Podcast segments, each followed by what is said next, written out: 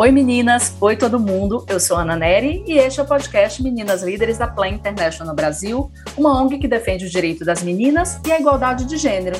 E esse é o primeiro episódio da nossa nova temporada aqui, então sejam muito bem-vindas na série Profissões. E nessa série a gente vai falar sobre as conquistas, os desafios que as mulheres estão enfrentando para procurar seu espaço em diversos segmentos da sociedade.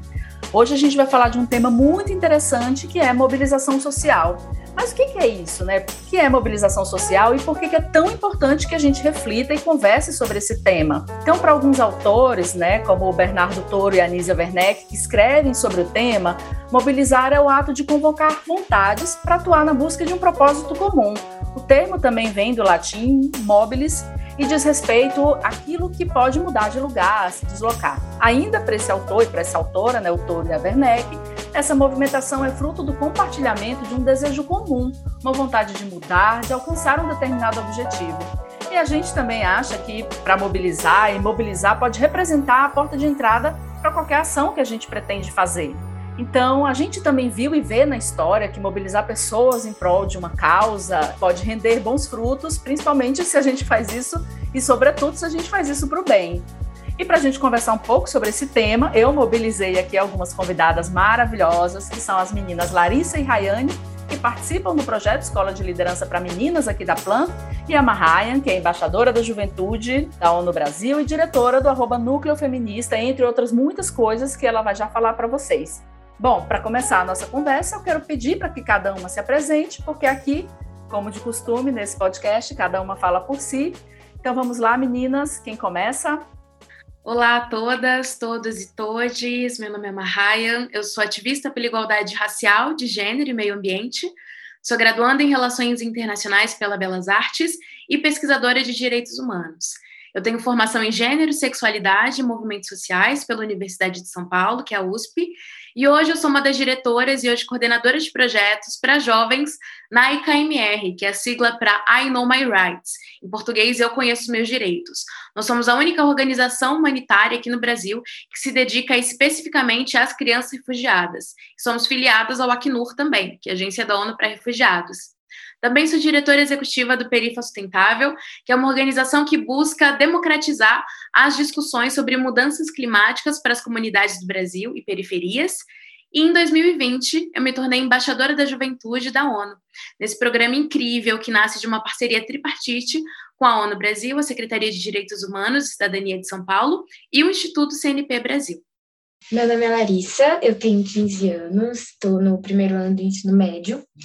Eu Estou com esse projeto com a Pla desde o início do ano e eu estou muito feliz de poder estar tá fazendo parte de tudo isso, de todas essas oportunidades que eles estão me dando, de estar tá aqui nesse podcast com pessoas maravilhosas e eu estou muito empolgada. Oi, gente, eu sou a Rayane, eu tenho 18 anos, eu sou daqui da Zona Sul da capital de São Paulo.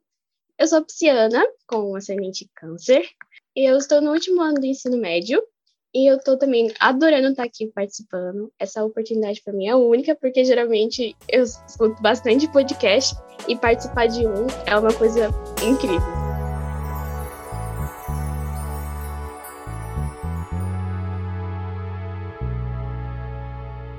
Meninas, e eu quero começar esse nosso bate-papo super interessante perguntando para a Marraia como foi que ela se interessou e começou a atuar com mobilização social e como que é a sua atuação hoje. Essa é uma ótima pergunta, porque eu tenho que dizer que eu comecei assim como as meninas, muito jovem. A minha trajetória com projetos sociais, ela começa muito cedo. Eu não consigo desassociar, não consigo separar os projetos sociais da minha própria existência, porque eu comecei realmente muito nova. Eu me defino como uma apaixonada por pessoas. Eu sempre tive a transformação social como um grande ideal, como uma grande missão de vida. E eu comecei na idade das meninas ou até mais jovem. Eu sempre fui muito incentivada pelas matriarcas da minha família, eu fui criada e inspirada por mulheres incríveis. Eu costumo dizer que se existe projeto social nessa vida, eu já fiz. Então, desde ações sociais com povos indígenas, idosos, pessoas com deficiência, iniciativas para acessibilizar o acesso à educação e esporte para jovens, crianças em situação de refúgio e por aí vai. Principalmente em projetos que trabalham o recorte e intersecção de projetos sociais e juventude. Eu costumo dizer que eu faço parte de uma juventude extremamente ambiciosa que entende a necessidade dessas ações ousadas e corajosas para mudar a nossa realidade. Então é aquela perguntinha, né? Se não formos nós, quem? E se não for agora, quando? A gente vive num mundo que urge por essas mudanças sociais e nós, como jovens, devemos ser protagonistas dessas mudanças, para que, como você muito bem disse, a gente fale por nós mesmos, a gente apresente as nossas pautas. Nós somos grandes potências. Ai, gente, já deu para ver que a Mahayan arrasa de todas as formas, né? Em todas as frentes. Meninas, e vocês, Larissa e Rayane, o que, que vocês entendem por mobilização e engajamento social? Eu entendo que mobilização é uma inquietação, assim, da população e por uma causa em comum. É, eles visam garantir um direito e transformar algo viável para eles. E tanto o engajamento e a mobilização, para mim, elas caminham, sempre vão estar caminhando juntas, porque elas sempre estão é, visando um bem comum e até mesmo vai gerar um espírito de cooperação na comunidade, porque é uma coisa que todo mundo precisa. E quando você faz algo com diversas pessoas, você tem muito mais certeza que pode dar certo. Para mim, eu penso que o engajamento social e a mobilização, eles são coisas bem parecidas. É um modo que a pessoa ou um grupo, eles encontraram de ajudar a sua comunidade de alguma forma para fazer com que algum problema que eles têm é, se resolva. Então, para mim é isso. Muito bem, meninas, ótimo. E aí eu vou retomar com a Raya para ver com ela, perguntar para ela como que ela está fazendo mobilização nesse período, o que, que ela tem feito, conta para gente. Durante a mobilização online, eu tenho trabalhado muito através da educomunicação e facilitando aulas, é, dando diversas palestras também. Então, eu cumpro minha quarentena, eu evito sair, eu fico em casa. Só que é importante, como ativista, fazer a minha, a minha atividade, né? Ecoar de forma virtual também. Então, existem diversas iniciativas nas quais eu estou envolvida, continuo atuando na ONG, continuo atuando no Instituto Perifa Sustentável, e durante a pandemia nasceu o Refutim, que é uma iniciativa incrível que eu estou coordenando, da Agência da ONU para Refugiados. É uma iniciativa lançada, na verdade, pela IKMR, em parceria com a Acnur, e por meio de oficinas virtuais, atividades de capacitação, exercícios de oratória e de comunicação também, a gente estimula um debate que seja muito mais inclusivo. A gente fortalece as capacidades de inovação social de jovens migrantes e refugiados, que é muito importante. Então, é uma iniciativa que capacita os jovens para atuarem como mobilizadores virtuais pelos direitos humanos, assim como eu atuo como mobilizadora, sendo jovem embaixadora da ONU.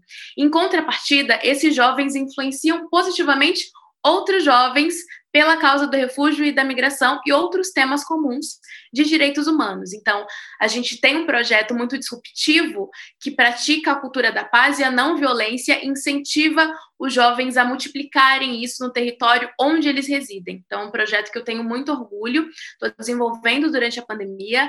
E, além disso, como você citou, eu sou diretora do Núcleo Feminista, que é o Núcleo Estudantil Feminista de Relações Internacionais. E o nosso principal papel é desconstruir o papel social que a mulher tem em sociedade seja ele global ou nacional. Então, a gente trabalha através de diversas fontes, a gente produz estudos, pesquisas, existem iniciativas de advocacy e a gente segue as nossas atividades normalmente. Muito bem, parabéns, Marraia, por todas essas mil coisas que você faz referente à mobilização e engajamento.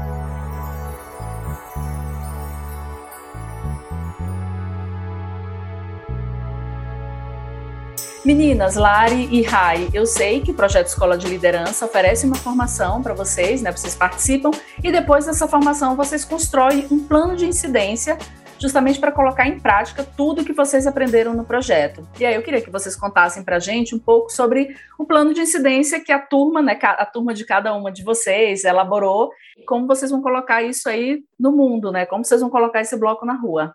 O projeto de incidência que o meu grupo vai fazer ele vai ser sobre educação. A gente ficou muito tempo pensando sobre o que a gente ia falar, porque hoje em dia a gente tem muitos problemas sociais no mundo, então a gente queria impactar de alguma forma em algum deles. Então a gente escolheu educação, que infelizmente na quarentena o nível de alfabetização diminuiu, o que é uma coisa muito ruim, né? Porque hoje em dia a gente só consegue ter o nosso futuro se a gente tiver conhecimento. Então a gente resolveu fazer o nosso projeto de ciência sobre a educação. O principal objetivo dele é mostrar para as pessoas as oportunidades de estudos como cursos, empregos, é, essas coisas que normalmente as pessoas que falam sobre estudo não focam tanto, elas focam mais em Enem, vestibular, não nessas coisas que vão além. Então, isso é para todos os estudantes, mas principalmente para aqueles que estão meio perdidos sobre como encontrar algo que gostem, encontrar alguma oportunidade visível para eles no dia a dia, no meio dessa pandemia que está tão difícil sair para distribuir currículo. Então, esse foi o foco do nosso projeto. Já o nosso projeto, a gente observou muito que, devido a essa pandemia, os índices de violência doméstica cresceram muito e até mesmo que o estado de São Paulo, ele havia chegado a ficar em alerta vermelho para violência doméstica. E a gente sabendo disso, a gente nesse meio a gente pensou em criar uma página no Instagram, é Filha de Penha, que foi inspirado na Maria da Penha e também na trajetória dela. Essa página a gente visaria conversar com psicólogos, especialistas no assunto, para a gente quebrar muitos estigmas, mesmo relacionados à violência, e canais de ajuda, denúncia, e até mesmo para as meninas e os meninos identificar quando a gente está em uma relação abusiva. A gente também não queria só trabalhar o assunto da violência doméstica, mas também o relacionamentos abusivos e assédio. Muito bom, meninas, parabéns. E aí, gente, aproveitando que a gente está com essa convidada aqui, ó, mais que especial, eu queria que vocês aproveitassem e fizessem perguntas para elas. Quem quer começar? Bom, eu quero começar perguntando. A gente viu que você tem uma trajetória assim de mobilização social incrível, um currículo maravilhoso. Nós jovens assim, adolescentes que estamos iniciando, é, como você acha que a gente deveria colocar em prática? Você tem algumas dicas para dar para gente? Ai, a minha primeira dica é comece. Quando a gente começa um projeto sendo muito jovem, é preciso coragem. E essa realmente é a primeira etapa. Então, primeiramente, tem um sonho incrível que você quer implementar, sonhe alto mesmo. Pergunte o que no mundo te incomoda, o que você não consegue viver no mundo sem tentar consertar, sem se mobilizar para que isso seja solucionado. Então, quando você sonha alto, você alcança muito mais. Você chuta o balde lá em cima e aposta muito alto. Aposte alto mesmo e sonhe em fazer grandes coisas. Só que também divida suas metas em pequenas metas, que é o que profissionalmente a gente chama na gestão de projetos de sprints. E comemore cada vitória. Cada vitória. Incentive também as pessoas que estão com você. Para gente, que somos jovens, né, meninas, juventude, garotas, é fundamental que a gente encontre outros jovens também que estejam engajados, tanto quanto a gente, e comprometidos. Então, encontre jovens que estejam tão comprometidos quanto você e forme redes de amizades, colegas de ativismo. Tenha colegas de ativismo. Hoje a gente chama isso popularmente de networking, mas nada é do que colegas de trabalho, colegas de ativismo, parceiras mesmo de mobilização. E hoje eu faço projetos para a ONU, por exemplo, só que eu comecei com ações sociais, solidárias na minha escola, quando eu tinha a idade de vocês. Então, o que, que eu quero dizer com isso? O seu primeiro projeto não precisa ser um projeto internacional, gigantesco, a nível ONU. Eu tenho projetos na ONU, só que eu tenho projetos que envolvem juntar lacres de latinhas de alumínio para trocar por cadeiras de roda para jovens com deficiência em situação de vulnerabilidade é uma cadeia muito complexa, que vem de uma ação muito simples. Um grande projeto, ele pode impactar muito, só que um lacre de refrigerante também. Toda vida que é impactada é um incrível ganho, e é muito necessário que a gente, enquanto juventude, se lembre disso constantemente. Então, você pode ter um grande projeto, mas você pode ter um projeto pequeno. Só que pequeno só em extensão, porque ele é grande. Toda a vida impactada, todo o meio ambiente, quando é impactado, é uma grande coisa. Então, entendam, valorizem os seus projetos e valorizem as suas mobilizações como grandes atos, porque eles são. Ai, amei a resposta. Eu também tenho uma pergunta para fazer. Agora que a gente está em uma época de pandemia, a forma que a gente está se relacionando com as pessoas mudou muito. E a mobilização também, né? Ela mudou o jeito dela, ficou melhor. Então, a gente gostaria de saber é, quais são as principais diferenças entre mobilizar presencialmente e online e o que os jovens precisam saber, né, para começar uma mobilização online, porque agora a gente vive em uma outra realidade. Existem muitas diferenças, muitas, principalmente no que diz respeito ao acesso à internet, que a gente sabe que ainda é desigual no Brasil. Mas antes de falar da internet, mais do que se comunicar com a sociedade, quando a gente fala de mobilização, né, um grande desafio que é posto aos projetos de mobilização, de engajamento social hoje, é manter esse engajamento em alta e manter a mobilização das pessoas em favor de uma causa. Por isso que eu digo que é tão importante que a gente mantenha essas redes de colegas de ativismo, que tenha amigas que mobilizem junto com a gente. Isso é muito importante porque a energia vai caindo. E durante a pandemia, né, a gente não só mobilizou online. Existe uma diferença entre mobilizar online e mobilizar durante uma pandemia. Mobilizar online vai depender dos acessos, do acesso à internet, acesso Wi-Fi, acesso a 3G, 4G, todas essas coisas. Só que quando a gente fala de mobilizar numa pandemia, a gente tem que as pessoas estão em casa, estão estudando em casa, trabalhando em casa, cumprindo a quarentena não porque elas querem, mas por uma questão de saúde pública. E dentro dessa questão de saúde pública, existem diversos outros desdobramentos, como, por exemplo, com relação à saúde mental.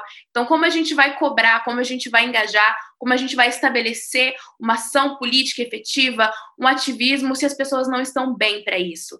Então, foi muito necessário nessa pandemia que a gente entendesse todas essas nuances, essas especificidades que a pandemia trouxe. Mas existem desafios que são online também e outros desafios que são inerentes à própria atividade do ativismo, que é a dificuldade de manter esse engajamento em alta, que às vezes ele cai. Ele tem picos e vales, assim como a nossa própria vida pessoal.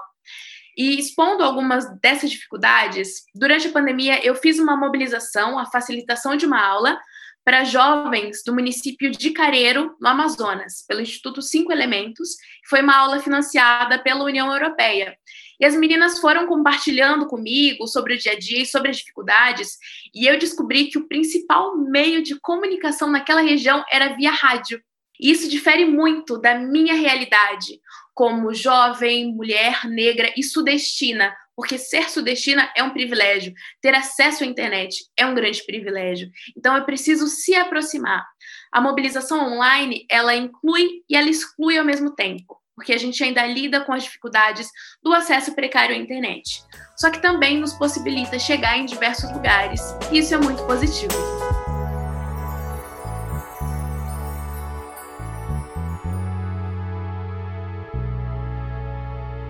Bom, vou voltar aqui é, com a Lari, com a Rai. Como que vocês acham que a pandemia, a pandemia, né? A, a Ryan acabou de falar, assim, coisas muito, tópicos muito interessantes, importantes sobre isso. E como vocês acham que a pandemia afetou a vida das meninas, né? Principalmente, como que vocês é, também, né? Estão usando a internet para se mobilizar, para fazer mobilização? Contem um pouco para gente. Eu sinto que muitas meninas deixaram de estudar para cuidarem dos lares. E o número de evasão escolar, assim, principalmente meninas mais velhas, assim, da minha idade, quando tá no ensino médio, eu acho que deixaram muito de estudar para dar conta de fazeres domésticos, cuidar das crianças mesmo, quando tem um irmão mais novo. Eu acredito que tenha afetado muito a vida delas, porque acaba sendo um atraso. Isso é muito preocupante em um país que é muito desigual e não dá oportunidade para ninguém, ainda mais quando você é mulher.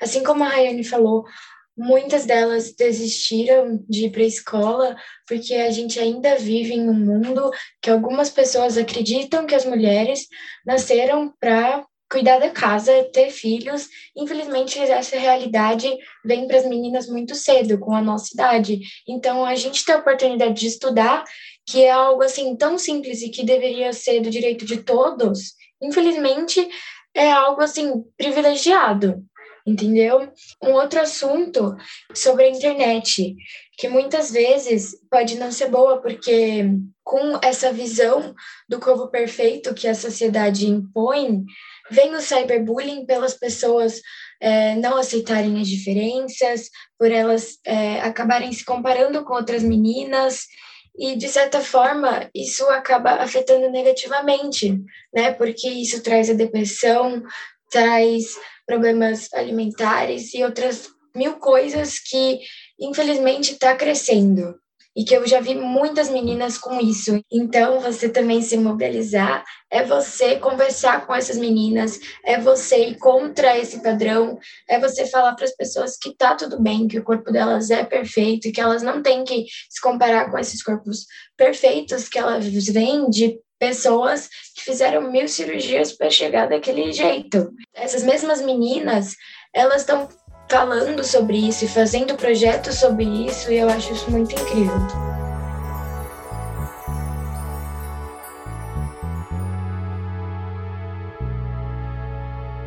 E agora nós vamos para o nosso quadro final, o hashtag Meninas Indicam. Mahaya, conta pra gente. Que filme, site, livro, até mesmo uma série, para quem gosta, assim, curte mais, você acha inspirador e gostaria de indicar que fala sobre um tema bem parecido com a gente conversou aqui hoje? Rayane, eu sou muito adepta da literatura, então hoje eu trouxe três livros fresquinhos para indicar para vocês. Então, o primeiro deles é o You Know Your Rights, da Angelina Jolie, que é Conheça Seus Direitos. É um livro infantil para incentivar as crianças e adolescentes a lutarem pelos seus direitos. E o lema dele é conheça os seus direitos e reivindique, porque muitas crianças hoje ainda estão em perigo no mundo e simplesmente a gente não faz o suficiente para que esse problema mundial acabe. Então, a gente tem que preparar, sim, as nossas meninas com muito conhecimento para desafiar também essas injustiças com segurança, para que elas possam, sim, questionar, para que elas possam ser ativistas, só que elas estejam munidas de muito conhecimento para isso. Então, esse livro é uma grande inspiração.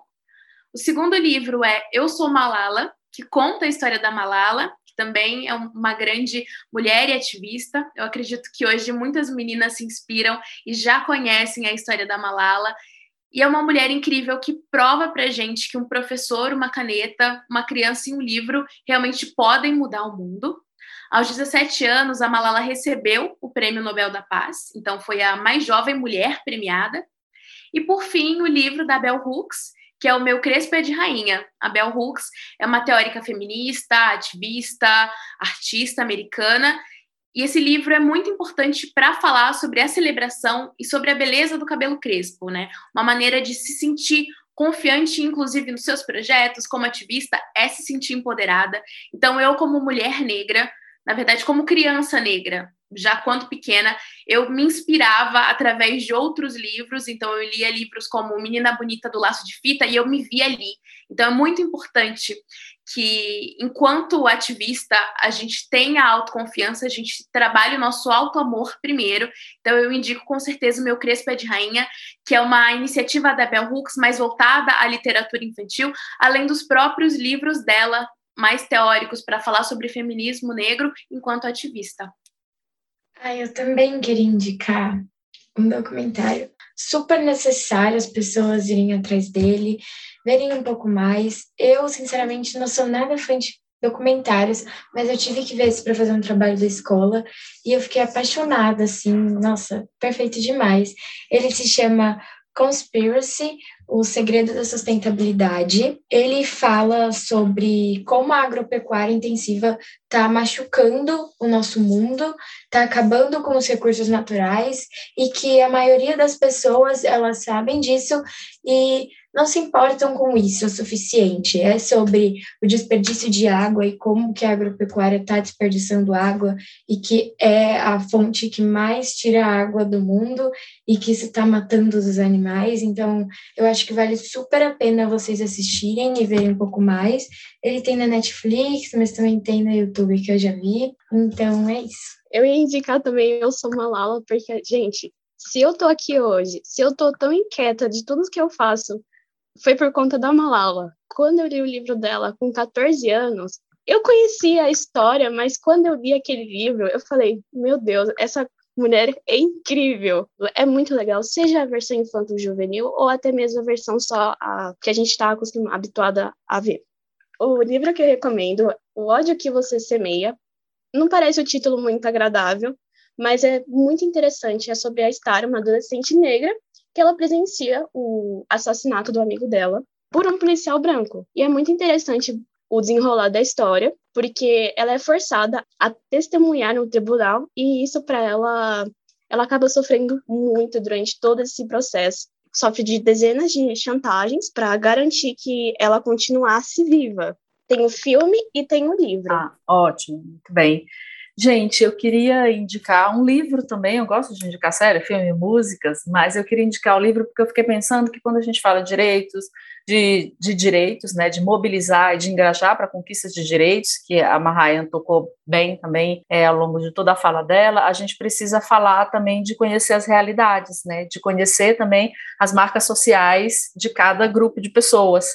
Então, eu queria indicar um livro da Sueli Carneiro, que o nome é Racismo, Sexismo e Desigualdade no Brasil. Eu acho que é um livro para a gente perceber e entender que quando a gente fala de engajamento, quando a gente fala de mobilização social, quando a gente fala de luta por direitos, a gente está falando de questão de gênero, raça, classe, territorialidade e outras e outras várias questões que estão aí no, nesse processo. Então, meninas, assim, foi muito legal. Eu agradeço demais a participação de vocês. Eu queria que todo mundo anotasse as dicas, né? Que todo mundo que está ouvindo a gente anotasse, procurasse, porque foi muito interessante. Vocês arrasaram, Lari, Rai e Mahaya. Agradecer demais a participação nesse papo e também eu queria que ficasse a dica aqui para você escutar as outras temporadas, os outros episódios do nosso podcast Meninas Líderes no Spotify. E se você se interessou também em saber mais sobre o projeto Escola de Liderança para Meninas e outros projetos, temas é, que a Plan atua, acesse o nosso site plan.org.br, siga a gente nas redes sociais. É, um abraço e até mais, gente. Tchau.